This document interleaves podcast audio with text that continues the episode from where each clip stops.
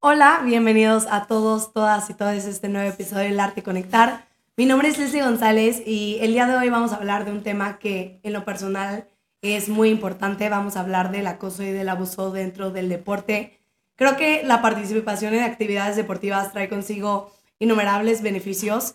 Sin embargo, es vital abrir este espacio, este diálogo sobre los impactos negativos que puede tener la cultura del deporte no saludable y lo que puede ocasionar una organización, un club sobre la consecuencia que puede tener dentro de la salud física, mental de los deportistas. El acoso y el abuso tienen consecuencias serias y perjudiciales para la salud. Y creo que es importante resaltar que no solo afecta el rendimiento, sino también puede llegar a la deserción de estos atletas.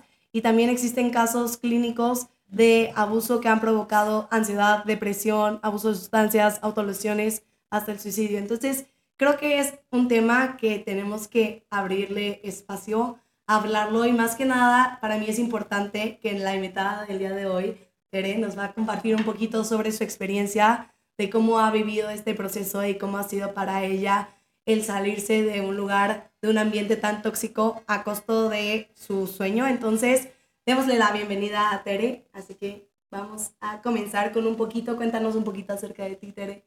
¿Cuántos años tienes? ¿A qué te dedicas ahora? Eh, hola a todos, muchas gracias la verdad por el espacio. Tu proyecto se escucha súper increíble, todo lo que me platicas la verdad me emociona que estés haciendo este espacio. Eh, yo soy Teresa Ixchanes García, este, soy ex seleccionada nacional de natación artística, este, doble subcampeona panamericana, campeona centroamericana, triple finalista mundial y estudio ingeniería en la UNAM. Perfecto. ¿Y cómo empezaste en el deporte? Cuéntanos un poquito de cómo arrancaste en el deporte y cómo fuiste subiendo, porque claramente todos esos títulos te los has ganado con mucho trabajo y con mucho sacrificio. Así que cuéntanos un poquito de tu carrera en el deporte. Eh, yo empecé a, ¿cómo se llama? en el deporte cuando era un bebé, literal, porque nací prematura. Entonces, eh, yo empecé a nadar a los meses y a los tres años fue mi primera competencia en natación. Y de ahí ya me fui derivando en ballet, gimnasia, eh, taekwondo también hicimos. Y yo iba siguiendo a mi hermana porque tengo una hermana dos años mayor que yo. Y ella decidía, pues, más o menos como por dónde moverse. Yo era feliz en todos lados, entonces yo nada más seguía. Todos los deportes. y hasta que ya em, nos interesó la natación artística y hubo un momento donde ya no nos dijeron, o van a gimnasia o van a, a nado sincronizado. ¿Qué prefieren? Bueno, generalmente decía mi hermana y ella dijo, no, nado sincronizado que ahora es natación artística. Y pues ya yo feliz, o sea, yo entré, entramos muy pequeñas y ya afortunadamente, este, como que mm, tuve suerte de entrar a selección infantil, o sea, desde muy temprana edad también estuve dentro de la Selección Nacional de Natación Artística. Y con lo que lleva eso, que es un entrenamiento de cuatro horas al día, más o menos. Desde muy pequeña llevabas como ese ritmo dentro de la natación artística. Sí, de, sí, entre todos, o sea, entre todos los deportes era como ese. Siempre fue como de alto rendimiento, o sea, sí estabas como muy metida dentro de los deportes que trataste. Y al final, te, o sea, como que la decisión, aunque fue un poquito de tu hermana, terminó gustando la, la natación artística.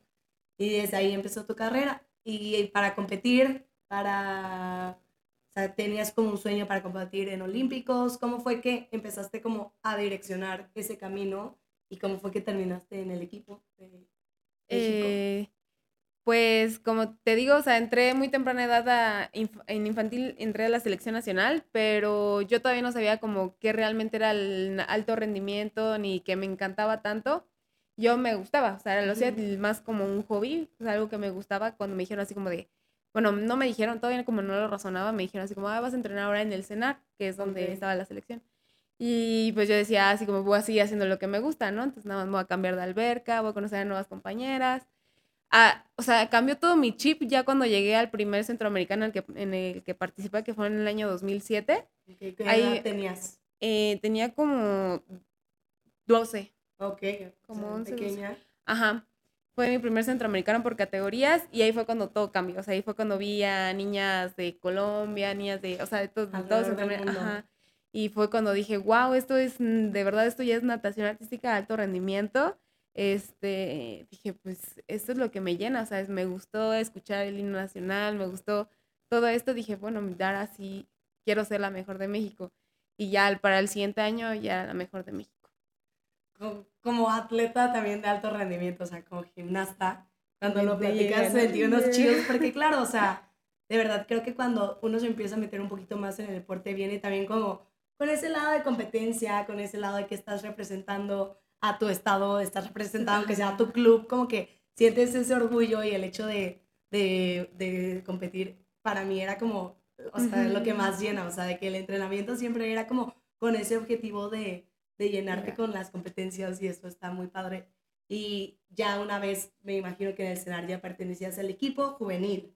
Ajá, el infantil, luego, Ajá, luego ya fui categoría juvenil, o sea, todos, todos esos años antes de la categoría mayor estuve dentro de selección, pero por categorías. Primero fue infantil, juvenil A y juvenil B y luego ya la mayor. Ok, y ahí te mantuviste cuántos años en el escenario, cuánto tiempo estuviste ahí.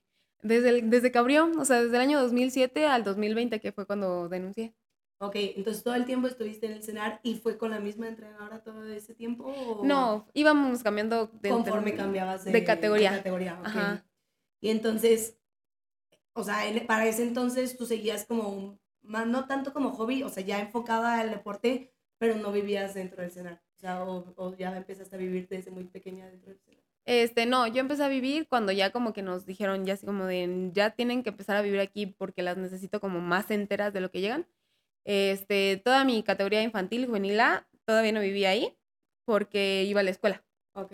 Entonces iba a la escuela y luego ya iba a entrenar y luego ya me regresaba por ella. Ajá. Okay. Y las que sí vivían ahí desde muy pequeñas eran las de otros estados, o sea, las que eran de Jalisco, las que eran de Yucatán, sí tenían que vivir ahí y ahí estudiaban pero yo sí tenía la posibilidad, como era de aquí de la ciudad, sí estudiaba, ajá.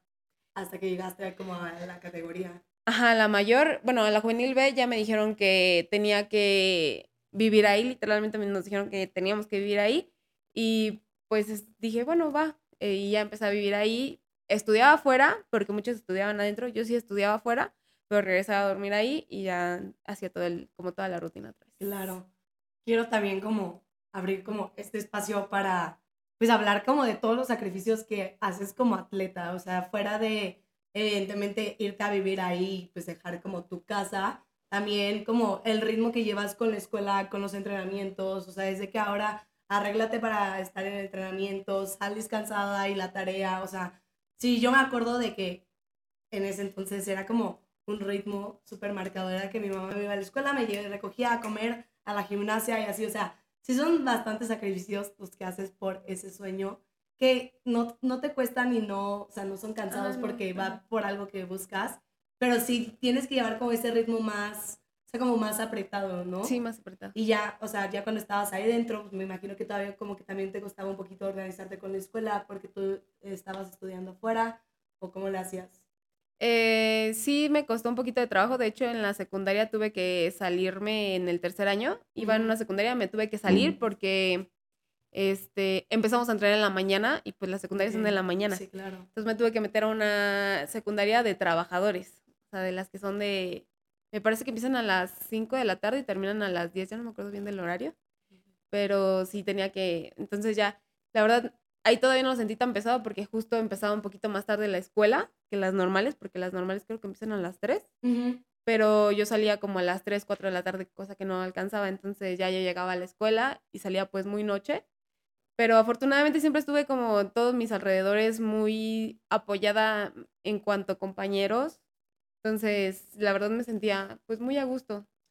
Bueno, porque sí creo que, o sea, como dices, y, y creo que es algo que también deberían considerar y también como cambiar el sistema educativo, que, tenga esas consideraciones para los atletas, porque justo yo también lo, lo viví, yo nunca dejé de ir a la escuela porque finalmente como que mi mamá siempre me puso como prioridad en la, escuela. antes que el deporte y como que yo sabía también que yo, o sea, como que el deporte más que nada era así por hobby, no estaba apostando como a una carrera olímpica, pero sí, lo vi con mis compañeras que ellas tenían que a lo mejor hacerla en línea y a lo mejor no les daba el tiempo y algunas que seguían estudiando si era de que no, pues es que hoy tengo que faltar y voy a faltar toda la semana porque me tengo que preparar para esta competencia. Entonces como que sí falta un poco ese apoyo dentro, del sistema educativo para los deportistas, que creo que también es algo que deberíamos dejar en claro.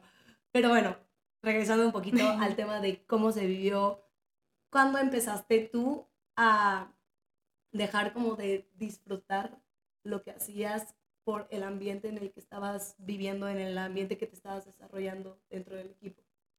Eh, fue como en el año 2017. Em, a la entrenadora que tuve desde el año 2015 al 2020 me acosaba y me humillaba constantemente. No me daba cuenta porque estaba muy sesgada por mi sueño, pero ya llegó un punto en que me despertaba y decía, ¿ahora qué me va a hacer? ¿Ahora qué me va a decir? y fue muy difícil para mí. Claro, el despertar sin, o sea, con esa ya como desgaste emocional de a qué me voy a enfrentar el día de hoy, qué comentarios voy a recibir el día de hoy. Y como dices, creo que también es bien difícil reconocer ese tipo de acoso y ese tipo de violencia porque finalmente no te pueden decir, son palabras, pero esas palabras están forjándote día a día, estás llenando de, eso, de esas palabras y te están lastimando, o sea, las palabras duelen y me imagino que el estar metida ahí también era como un, pues, no sé, un ciclo que no estabas como pudiendo romper, como el terminar con ese acoso que ella estaba provocando y él te estaba haciendo. Sí, sí, justo yo creo que también muchas personas van a entender de que pues te lo crees, ¿no? O sea, constantemente te están repitiendo unas palabras y ya hay un momento en que te los crees. O sea, por ejemplo, hay el, el como experimento donde ponen pulgas y le ponen una tapa. O sea, ellas fácilmente podrían salir brincando. Pero les ponen una tapa y durante un tiempo las dejan brincando solamente esa distancia, les quitan la tapa y ya no brincan más. Entonces yo creo que es como el, pues, el mismo... Sí, se empiezan a crear barreras mentales. En, en mi caso igual, este, creo yo que como lo platicábamos hace ratito, el acoso existe en todos los niveles del deporte. Sí. Sea en un club, sea en el cenar. Este, y es bien difícil reconocerlo, como dices, pues están jugando con tu sueño. O sea, tú estás, estás tan enfocada a lo que quieres y como que a veces hasta sacrificas parte de tu salud por ello. O sea, también lo platicábamos la otra vez, ¿no? La parte de las lesiones. Es como, no, no, no, yo no me puedo lesionar porque viene una competencia y viene lo otro y entonces tú pones todo de ti por ese sueño que tienes, que a veces no te estás dando cuenta que estás poniendo en juego tu salud mental. Y igual creo que es bien importante como decir que, o sea, que no es fácil, o sea, que la gente entienda que no es fácil reconocer ese, ese abuso psicológico, que es algo que empieza a penetrar y te lo empiezas a creer. Creo que a mí algo que me pasó mucho con, en mi caso, este, yo viví el abuso psicológico los últimos años de, eh, que estuve en gimnasia, los últimos tres años que estuve en gimnasia. Antes nunca había vivido este, ese, abuso. Como que sí ves el tipo de exigencias. También veía que dentro de ciertos como gimnasios, ciertas mamás permitían que pudieran como corregir a sus hijas con un poco agresiones.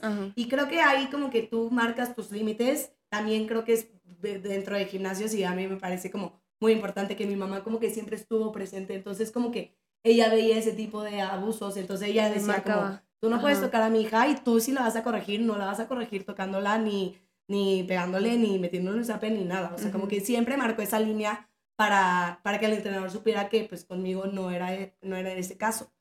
Pero nunca había vivido ese tipo de acoso.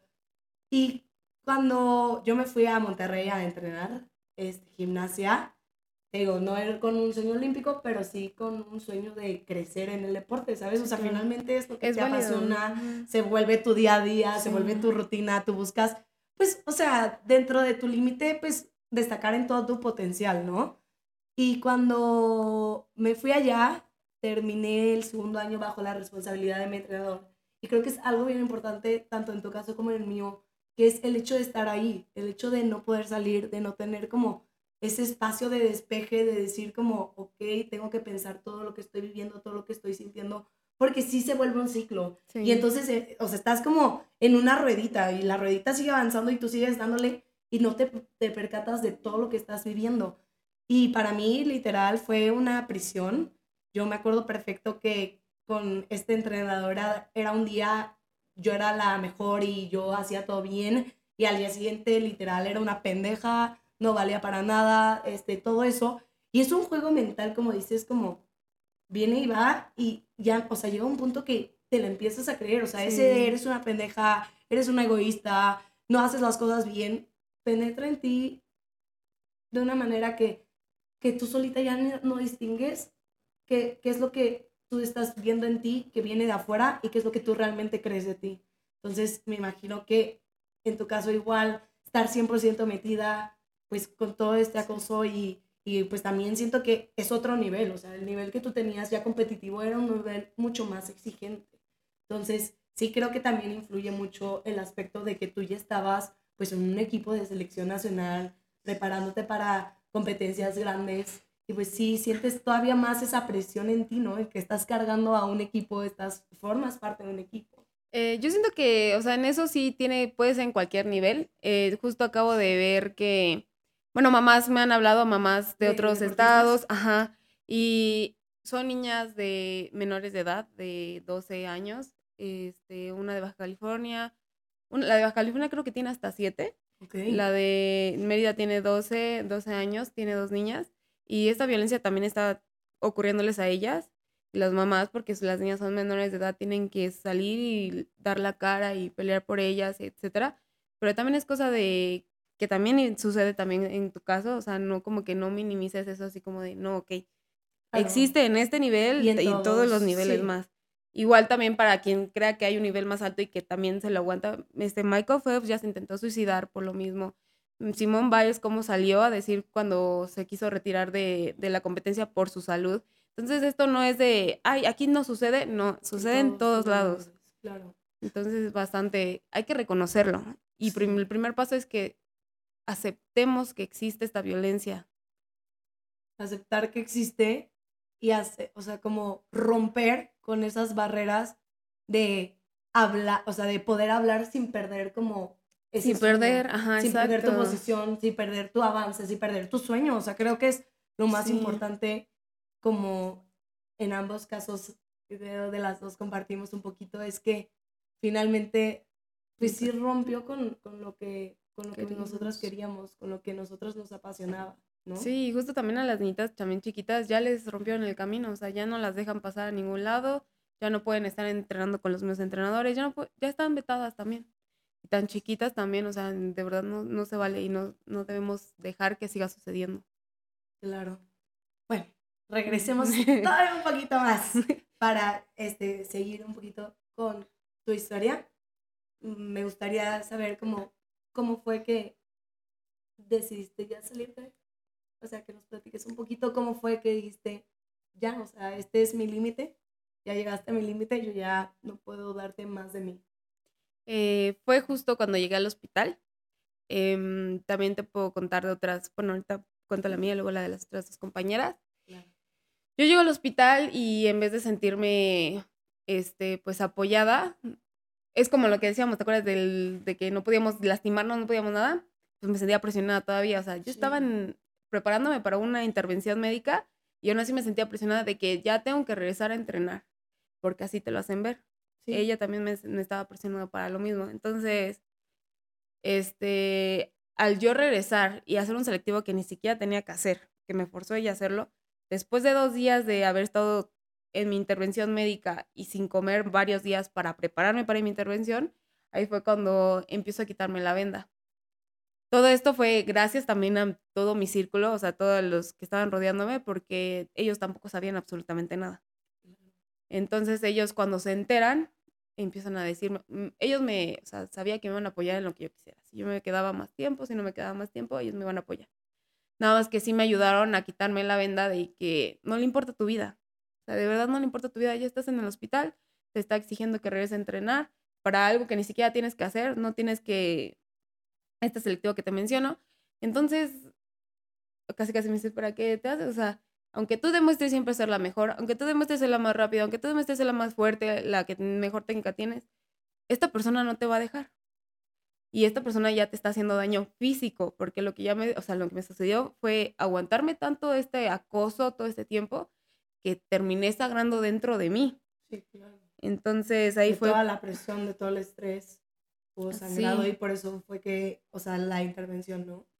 Sí, justo. Y entonces, pues ya ahí fue cuando me empecé a quitar la venda, ya cuando me empecé a dar cuenta que todos los días era humillarme, todos los días era acosarme todo el tiempo. Entonces ahí fue cuando ya dije, ya te está matando, o sea, de verdad ya te está matando esta señora, ¿vas a permitir que siga sucediendo?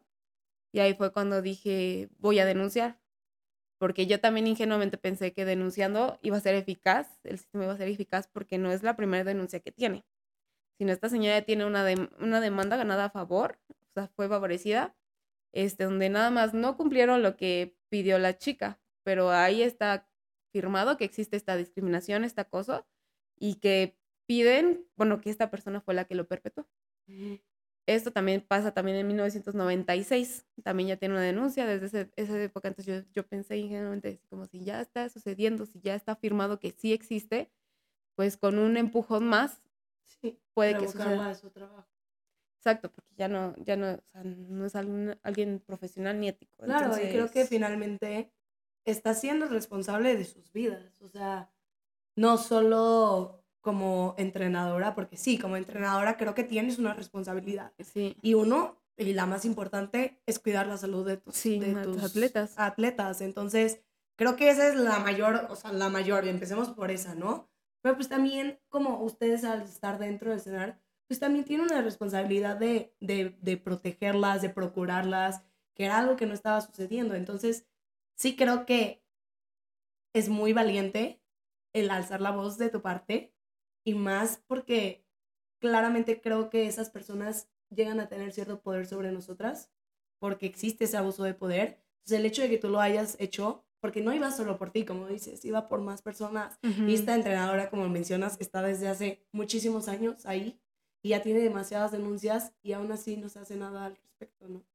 Sí, la verdad es muy triste, pero justo estábamos hablando con mi pareja que el cambio ya se está haciendo, o sea, no, no a lo mejor como de la manera que desearíamos todos, pero pues justo ya estamos moviendo, o sea, como ya nos están permitiendo esta violencia, ya las mamás también están despertando. Muchas de, de natación artística, o sea, de otros estados, me han mandado mensaje, oye, a mí también me está pasando con mi hija, no sé qué, este, ya están despertando las personas, se están concientizando de lo que de verdad está sucediendo, entonces, pues el cambio se está haciendo. Entonces, solamente, pues seguir como empujando a que toda la gente se empiece a despertar que la exigencia no es igual a la violencia, o sea, es una cosa muy, muy diferente. Y tú como yo, como deportistas este, de alto rendimiento, sabemos qué es exigencia, o sea, porque muchas personas piensan, ay, no, no supieron aguantar la... Ay, no, ¿cómo, Uy, sí, no. ¿cómo me molesta ese comentario? Porque no, no, o sea, no lo quieren ver. Exacto, no lo quieren ver. Entonces es como, tantos años, desde los tres años estoy compitiendo. ¿Cómo me puedes decir a mí que no sé qué es exigencia y cuándo ya no lo es? O sea, entonces, pues sí, o sea, seguir generando esta conciencia para que la gente se dé cuenta que así no vamos a llegar a los primeros tres lugares del mundo. Entonces, pues sí, ahí va la lucha. Y en, en el caso de tu equipo hubo más que denunciar, ¿no? Sí, este, justo, o sea, yo al ser la voz, pero cinco compañeras, seis compañeras más mm, alzaron la voz conmigo. Dos de ellas también llegaron al hospital por lo mismo, o sea, está Madi por cólera, igual por tener las defensas tan bajas por los trastornos alimenticios a los que éramos orilladas, llegó a tener cólera. Ella igual por la misma presión, ella lo dice en un video testimonio, que por la misma presión que sentía por, por parte de esta persona, llegó a quitarse la intravenosa, o sea, se la llevó a arrancar dos veces hasta que la tuvieron que sedar para que pues, se quedara ahí. ahí, exacto. O sea, imagínate, el, después de eso, ella decidió retirarse. O sea, también vio en riesgo su vida, decidió retirarse. ella no quiso alzar la voz por miedo a perjudicarnos para nosotras, como sus compañeras. Y esta mm, esta, ¿cómo se llama? Ana, Ana, Ana Karen, este, llegó al hospital igual por lo mismo, de, por los trastornos alimenticio, tenía bajo las defensas, le dio mononucleosis. Y ella no se salió en ese momento, siguió entrenando, pero ya cuando ve que yo alzo la voz, pues dice, pues claro, a mí también me está pasando, ¿por qué me va a estar quedando callada? Alza la voz, pero igual que a mí, pues nos vetan totalmente del deporte. Las vetaron totalmente del deporte, o sea, literal, les arrancaron esa oportunidad por solo decir, yo no pienso seguir viviendo esto. Y, como dices, o sea, esto no es exigencia, esto no está, o sea, esto que estás haciendo no es a mi favor, o sea, no me estás ayudando en nada, no es que esto me va a llevar más lejos porque no es así, solo estás destruyendo tu salud. Exacto, entonces ya, También ella, también esta Rena también alza la voz por la corrupción que existe dentro, está Yuli también por la corrupción que existe dentro. Y Sammy Flores también es unos testimonios de los más fuertes que yo he conocido porque ella, ella, bueno, denuncia y declara que solamente comía una lata de atún al día. Y esto era porque todos los días cuando llegaban lo primero que hacían era irse a pesarse. Con ella enfrente, claro, o sea, con ella como... Entonces, les exigían bajar un kilo diario. Un kilo diario. Entonces, ella lo único que comían todo el día era una lata de atún. Y estaba muy feo porque yo también me acuerdo, o sea, ya cuando como empiezo a recordar cosas, me acuerdo cuando decían que al otro día íbamos a tener exámenes de grasa y porcentaje de grasa y porcentaje muscular. Me acuerdo que muchas de nosotras, en vez de, o sea, terminamos de entrenar, en vez de ir a comer, que es lo normal, decíamos, no, pues ya me voy a mi cuarto a dormir y dejábamos de comer todo el día, o sea, preferíamos no, no comer. Claro, para que al día siguiente... Que no iba... Sí, claro. Que no iba a cambiar nada. Pero, es algo que te, o sea, que hasta ellos aquí. te empiezan a, a, generar. Creo yo que a lo que justo traté, traté de como plantear en, en un episodio anterior fue eso, o sea, cómo los trastornos de conducta alimenticia en el deporte de alto rendimiento afectan muchísimo no digo que no a todos, pero muchísimo más a las mujeres, ¿no? Sí. Y tanto en, la, natación artística como en la gimnasia, el leotardo pegadito, que se te ve todo y que aquí y que acá, o sea, yo me acuerdo el pavor que era cuando nos decían, quítense los shorts, o sea, para mí era de que, o de qué me estás hablando, ¿sabes? De que, porque era de que, ay, no se te puede ver ni la pierna así, no puedes ver la pierna gruesa, este, no, pues se te pueden ver boobies, las, me acuerdo perfecto que cuando empezábamos a crecer y a desarrollarnos, cuando pues ya empiezas a usar topa abajo del leotardo, era de que, de pena. O sea, de pena porque está tan, tan, tan, tan, tan, tan marcado el estereotipo del cuerpo de la mujer en el deporte, que es un cuerpo que ni siquiera es un cuerpo de mujer, o sea, es un cuerpo de niña, sin nada, todo planito. Y como dices, o sea, esas como tendencias de estarte pesando cada día, o sea, empiezan a internalizarse y empiezan a generar un descontento con tu cuerpo. Sí. Y entonces ya no, ya no necesitas tanto que la exigencia venga de allá afuera, porque ya está tan metido en tu cerebro que tú solita, como dices, ustedes se iban y decían como, no, pues ya, o sea, yo ya no voy a comer porque pues se va a ver mañana y mañana me pesan. Y claramente los porcentajes, me imagino que les pedían a ustedes, porque a mí también me pedían porcentajes que eran irracionales para un cuerpo de una mujer. O sea, tú no puedes tener un porcentaje de, grasa tan bajito para que tu cuerpo se desarrolle correctamente. Entonces es como eso, ¿no? O sea, me acuerdo que a mí los pliegues de que nos, nos tomaban medidas y que aquí un poquito más. Y todas esas cosas que mencionas son PTSD para mí porque pues finalmente sí, terminan generando en ti un trastorno de conducta alimenticia. En mi caso, yo empecé con conductas bulímicas y era un descontento con mi cuerpo que jamás antes había vivido. Y no fue hasta que cambié de gimnasio, cambié de entrenador y ese entrenador, el mismo que por el que viví violencia psicológica, era el mismo que provocó esos, esas conductas, ¿no? Entonces, porque finalmente quiere decir que ese descontento no estaba en mí, no estaba yo con mi cuerpo. Ese descontento lo provocó alguien más.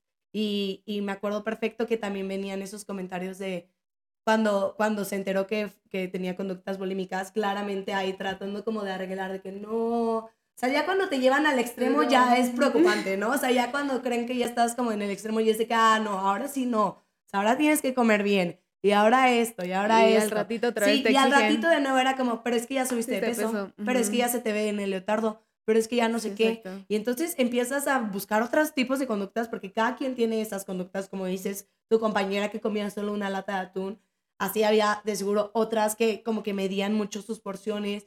También yo empecé a medir mis porciones, era un café al día, pero era como un litro de café para llenarme y una manzana y de verdad me empezaba a volver loca, o sea, yo decía, ¿qué es esto? Y cuando él se empieza como a dar cuenta que empieza a limitar mis porciones, era como, ay, ahora no me vayas a salir con que eres anoréxica. Y es como, ah. estoy tratando de encontrar como esa paz con mi peso. Y tú vienes y vienes y vienes y vienes y vienes. Todavía después de, de que él notara estas conductas alimenticias, alguna vez nos puso la dieta de la uva, que era mm. como 10 uvas de la mañana, 10 uvas en la tarde y 10 uvas en la noche. Claramente como deportista no es suficiente ese consumo energético, ¿no? Casi me desmayo en el entrenamiento, me mandan con el doctor y el doctor de que, pues, ¿qué comiste? Y yo, pues, uvas. Y el de que como. Y yo, pues, sí. Y me dice, como, no, esto, me empezó a regañar de que está súper mal, te tienes que alimentar bien, no sé qué. Y le dije, es que me pusieron, o sea, le dije, mi entrenador me puso esta dieta. Y el de que, ah, no, sí está bien. O sea, todavía ¿sabes? Teniendo especialistas, la, Mm. la, como la, la colusión que existe entre ellos de, de siempre como ser intachables, de que ellos no se equivocan.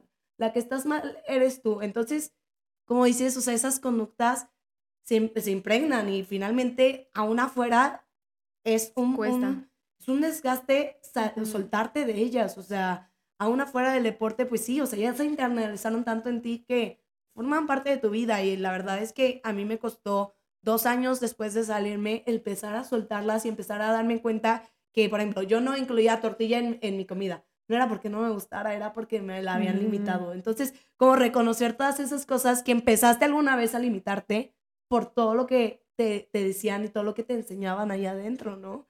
Y está bien cañón porque no solo va a afectar hasta de que te salgas del deporte, es algo Sino que toda tu penetra vida. toda tu vida, como mencionas. Ujú. Sí. Sí, a mí también todavía me sigue afectando todavía mis trastornos alimenticios. Aún sigo midiendo muchas porciones sin que me dé cuenta, o sea, sin que Sí, me dé cuenta. Luego, ajá, luego dejo de comer y es como, ah, no he comido, pero o sea, ¿qué tal si, o sea, sigue siendo parte de, o sea, Sí, como el saber identificar cuando viene como, pues no sé, no- hoy, ahorita no tengo hambre, todavía no, pero cuando también viene como de esas conductas. Porque como dices, es bien difícil como saber de dónde, o sea, como que yo decía como, ah, es que yo no como tortilla porque pues ya tiene años que no como, pero no era No, porque, eso, o sea, como que no la quisiera incluir, era por ese temor que me había generado alguna vez la tortilla, ¿no? Son como esas cositas que luego vas descubriéndolas día con día, ¿no? O sea, de que dices como, ok, y, y, y es trabajar para soltarlas porque finalmente no aportan a, tu salud. Entonces, sí, como soltarlas. Y me imagino que dentro del cenar, pues también estaba como mucho más, pues como dices, te pesaban todos los días, limitado. Y pues como has soltado, también ha sido un camino, me imagino, bastante complicado de soltar y Sí, redescubrir todo eso. sí, yo sigo teniendo, o sea, lo que me generó ella y me sigue todavía afectando, obviamente ya se ha mejorado, este, pero no, sí, todavía sigo teniendo esta ansiedad, esta depresión, todavía la sigo trabajando muchísimo con mis psicólogos, psiquiatras, con todo mi entorno, de que, por ejemplo, luego mi pareja se da cuenta que no, no he comido, es como, no has comido, y yo, es que no tengo hambre, es que tienes que comer, o sea, tu cuerpo, ¿cómo vas a sobrevivir tu cuerpo? ¿Cómo, cómo, cómo vas a caminar? O sea, todo el tiempo estás gen- generando un desgaste calórico, Claro. ¿cómo no me vas a comer? Y sí, claro que afecta, o sea, seguramente luego por eso me siento cansada y no me doy cuenta, o sea, es tan internalizado que lo tengo así como, ah, no comí, pero no me siento mal. Sí, o sea, de que ya me había pasado antes. Ajá, sea, exacto, y no debería ser así, tenemos Claro. que comer como cinco comidas al día, o sea, no se debería de normalizar. Claro, también me acuerdo que recién saliéndome era como comía bien poquito y decía como, ah, pero pues cuan- aún así comía como lo mismo antes y entrenaba cuatro horas y aguantaba. Exacto, Eh, Y sí. te empiezas a hacer esas comparaciones y cuando realmente lo piensas con, porque siento que hay dos voces, la voz del Ajá, TCA y tu ajá. voz. Entonces cuando empiezas a distinguir que lo que está hablando es tu trastorno, dices como, ah, ok, no. O sea, aunque lo hiciera en ese entonces, está mal. Ajá, Entonces sí es como despegarte de todas esas conductas y claro que son gravísimas y pueden terminar en hospitalizaciones como en el caso de tus compañeras que tuvieron que realmente llegar al hospital para darse cuenta que el ritmo que estaban llevando de consumo de, de alimento, de alimentación, no era suficiente para el ritmo que llevaban de desgaste en el deporte. Sí, claro, fue muy, la verdad es muy difícil y yo creo que no solamente nosotros como deportistas estamos expuestas a todo esto, sino de verdad es toda la sociedad, o sea, cómo Sí. nos tienen Todos Estereotipadas, ajá. más recaen en las mujeres, claro. Sí, es muy difícil, pero espero que con esto se concienticen a que de verdad tenemos que despertar, que no es bueno para nuestra salud. Claro, y algo que también como que he notado es como mínimo dentro de la gimnasia, lo que yo siempre per- percaté, era que a fuerzas era ese cuerpo esquelético chiquito, no sé qué, y no tanto como compensarlo, porque siempre lo sujetaban a tu rendimiento. No sé si en tu caso era igual, pero era como, es que si subes de peso, pues no, no te va a salir igual, no vas a girar igual. y no tal va a estar igual y no sé qué, no sé qué. O sea, como que todo era de que malo si tú subías de peso. Pero realmente no, no ven las otras alternativas, mínimo en la gimnasia, como el aumentar tu masa muscular. O sea, si aumentas tu masa muscular, viene un mejor rendimiento, ¿sabes? Pero a fuerzas están casados con la idea de, de flaquito. flaquito y baja de peso y baja grasa, porque así es como vas a ser una mejor gimnasta, una mejor deportista, una mejor lo que quieras. Entonces, como dices, hacer conciencia y que realmente las personas que están viviendo por algo similar digan, es cierto, yo no tengo por qué pasar por esto y yo tengo que salirme de esta rutina en la que yo me poco a poco de que he dejado ir, a absorber, exacto. Creo que es bien importante, no solo en el tema de TCAs, en el tema de la cosa que ahorita estamos hablando, que, como dices, o sea, qué, qué padre que han llegado a ti muchas más mamás, muchas más mujeres que te dicen, estoy viviendo algo similar a lo tuyo y que lo identifiquen con tu testimonio. O sea, que a lo mejor no es completamente igual, pero dicen como, ah, esto que ella dijo me saltó a la cabeza algo que yo estoy viviendo y no está bien. O sea, no está bien y el hecho de buscar ese cambio, eso es algo que creo que es lo más mágico de poder compartir un poquito de quién eres y un poquito de tu historia, ¿no? Sí, yo espero de verdad que también con tu podcast mucha gente de verdad, o sea, como que se les prenda ahí como cositas, que a lo mejor no se puede cambiar de un día para el otro, pero que ya se den cuenta y que lo acepten, pues ya va a generar un cambio en la persona y que va a poder progresar con el tiempo. Entonces, sí, espero que sí genere un cambio. Claro, y creo que el trabajo que estás haciendo con la denuncia es bien importante y te ha sorprendido porque, como dices, como que esperaba, tú pensabas que iba como por un lado, que no terminó yendo correctamente, o más bien como rectamente ese, ese lado, pero te has llenado de muchas más oportunidades, muchos más espacios y, y el hecho de que muchas más atletas se sumen a esto está muy, muy, muy chingón, porque así vas haciendo conciencia en rincones bien chiquitos, porque como dices, o sea, esto no sucede solo en alto rendimiento, no sucede en un solo club, no sucede solamente en México, lo que pasó con las atletas de Estados Unidos que también mencionábamos, ¿no? el acoso sexual, el abuso sexual que te empieza a, a, inhibir y claramente no solo afecta tu físicamente, mentalmente, pero también como el desarrollo en la competencia, o sea, me acuerdo perfecto como dices, ¿no? Las críticas que recibió Simone Biles cuando dijo, no puedo competir porque esto excedió mi salud mental. Y realmente cuando tú no estás conectada cuerpo y mente, no, funcionas. En el, en el ejercicio no das una. O sea, yo de verdad cuando iba con todo este estrés, me acuerdo que era madrazo tras madrazo porque no podía plantar ningún giro porque pues no estás conectada. O sea, te tienes que estar bien, no solo físicamente, para poder tener un buen desempeño en, en el deporte. Entonces, pues claro, no te vas a poner en riesgo cuando sabes perfecto que tú no te estás sintiendo bien para ese deporte, ¿no?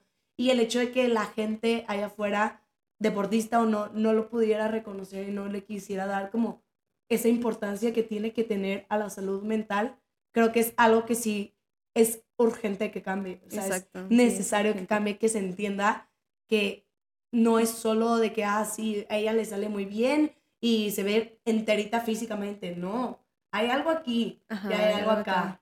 Y entonces esto tiene que estar alineado con lo, con lo que tú, o sea, con lo que tú estás haciendo, ¿no? Sí, también tenemos que, exacto, o sea, de, no somos robots, no. somos Mm, dioses, no somos nada, somos un simple ser humano como tú, tú también sientes, yo también siento, y aunque sí me canso y doy todo al máximo, o sea, y rompo mis límites constantemente, hay veces que se va a quebrar. Entonces sí es importante que sepan que no somos un objeto, que somos un ser humano. Y sobre todo creo que lo sepan la gente de afuera, pero los entrenadores. Sí. Que quienes son responsables de esas carreras deportistas, carreras olímpicas de sueños, aunque sea un hobby, aunque sea algo que hiciste por muchos años, aunque no la apuestes a una olimpiada, es tu sueño.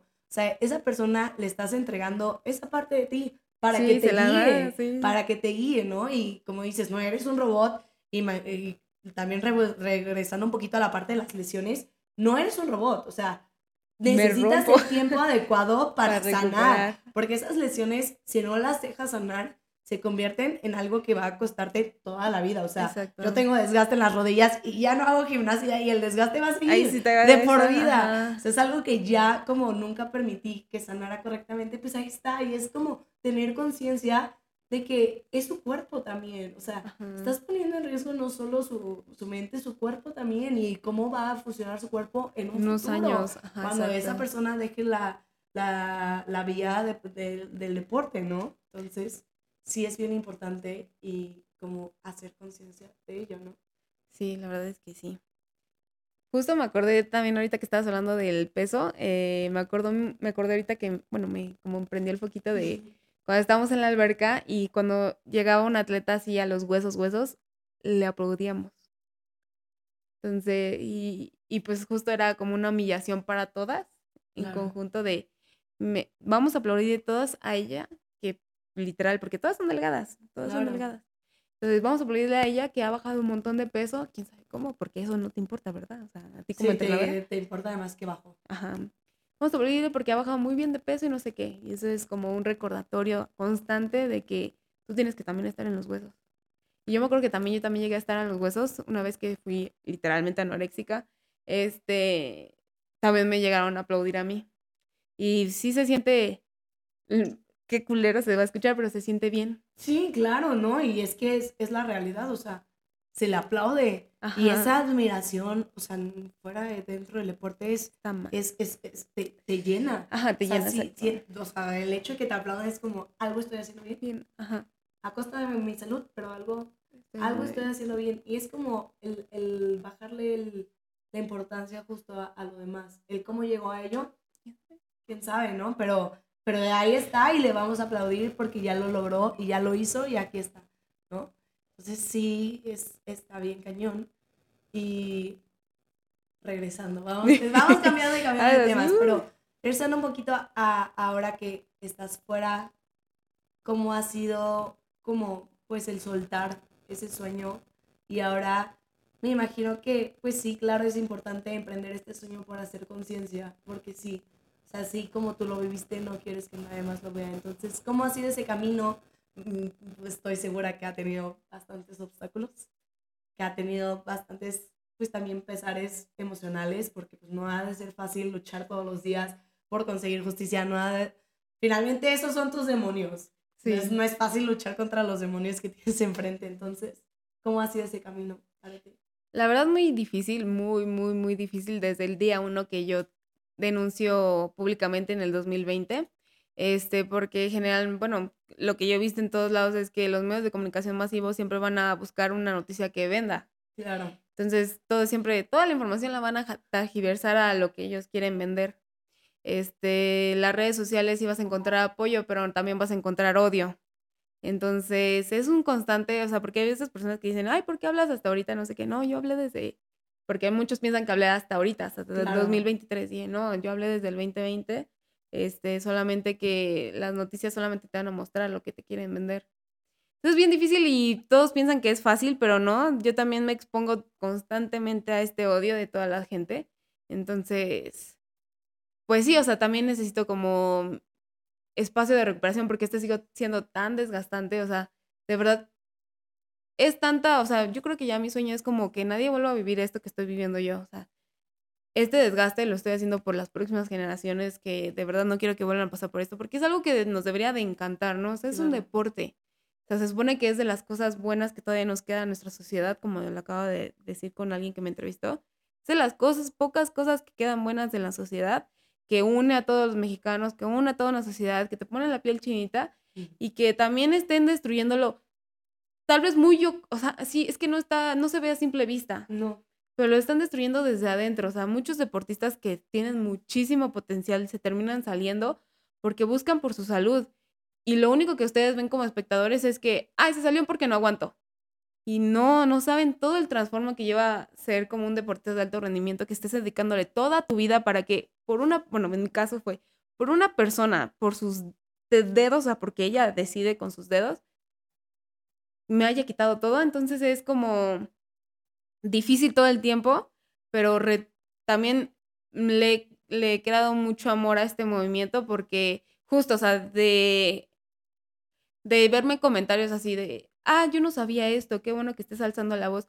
Y es una mente, ya es una persona que ya... Que es consciente de eso. Exacto, y que mamás, atletas me manden mensajes, es también como un, tal vez no un cambio masivo, pero es un cambio que... Una lucecita. Que, vamos a ir prendiendo. Prendiendo poco a poquito. Y que tal vez esa persona también de las miles en la que está rodeada, a una persona también le va a prender esa lucecita y así se va a generar un cambio. Sí, no es fácil y todavía sigo con depresión a veces, con, o sea, como todos los que tenemos depresión lo van a entender, o sea, todos siempre son altibajos. Sí. Entonces, pues hay días muy buenos y hay días muy, malos. Que se siente un vacío. Sí. La, la depresión, me imagino que también es como atípica. A mí me diagnosticaron como atípica porque justo tenía de que momentos muy, muy, muy buenos podía estar pasándola bien, pero esos vacíos son difíciles y el hecho de que en este proceso contigo misma, porque ese proceso de depresión es contigo misma, estés buscando este, este camino de abrir, es muy admirable. O sea, es muy admirable de mi parte, creo que es muy admirable para mí que hagas eso y que busques poco a poquito y que no te rindas, porque creo yo que, o sea, fuera de los comentarios de hate en las redes sociales, el crear contenido es difícil, toma tiempo, el buscar ideas para, para, pues, en cierta manera llegar a más personas, porque es lo más importante, el que puedas llegar a muchos más rincones. Entonces, es un trabajo. El hecho de que tú te estés dedicando ahorita como a hacer conciencia en redes es un trabajo. Y es un trabajo difícil. De verdad, yo lo admiro mucho porque yo a mí me costaba mucho hacer contenido en redes.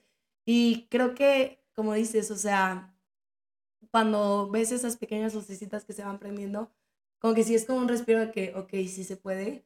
Ah, y tienes que soltar todos esos comentarios de las personas que no quieren realmente ver las cosas y claramente también allá arriba que no quieren escuchar las cosas, porque pues sí, obviamente la lucha también va hacia allá, o sea, sí, queremos hacer conciencia, pero también que se haga justicia. Sí, también. También que esas personas que te lastimaron, no solo a ti, lastimaron a muchas más mujeres, que paguen por, por, por el daño, porque no fue un daño chiquito, aunque sea daño emocional, no es un daño chiquito. O sea, esos trastornos, esa depresión, esa ansiedad, la, terminar en el hospital, arriesgar tu salud es un daño muy importante y así tienen que pagarlo. O sea, sí. se tiene que pagar.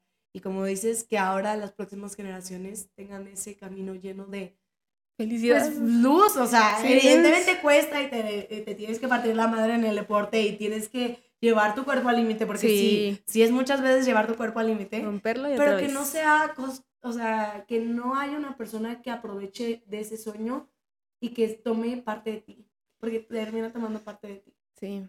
Sí, yo, y de verdad, créanme que no solamente pasa en mi deporte, no solamente pasa en la gimnasia, sino pasa en muchísimos, sí, y no solamente también en el deporte, sino en muchos ámbitos de la vida. Entonces, debemos de aprender a, a no aceptar esa violencia, porque seamos conscientes, la aceptamos a veces. Entonces, debemos de romper con ese, pues con ese pacto que, tienen, que tenemos con, con, esos, con esas personas. Con esas personas, porque sí existe un pacto.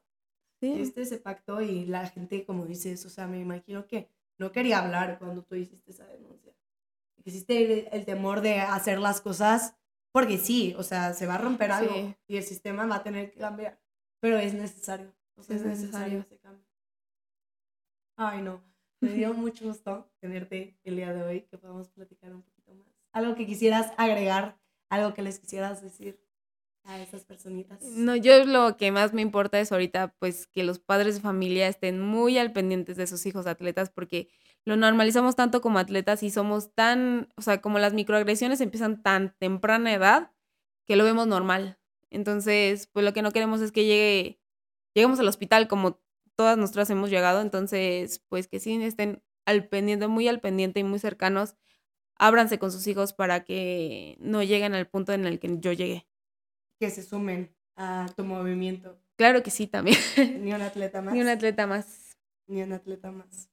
Y esperemos que en unos años podamos juntarnos por un café y decir Celebro. el cambio que has generado, que hemos generado, porque todos tenemos que generar ese cambio, no solo tú no estás sola en esta lucha. Entonces, yo me sumo al día de hoy y sé que mucha gente más se va a sumar a esta lucha. Muchas gracias. Pues muchas gracias por escucharnos, por dedicarnos unos minutitos de su día y espero que realmente este podcast les haya ayudado a abrir un poquito esos ojos a cosas que realmente son importantes y que muchos más atletas, muchos más atletas alrededor del mundo puedan tener esa vía, pues como debe ser un camino saludable hacia la meta que buscas en tu vida. Y pues nada, esto fue todo por hoy y nos vemos en el próximo capítulo. Gracias.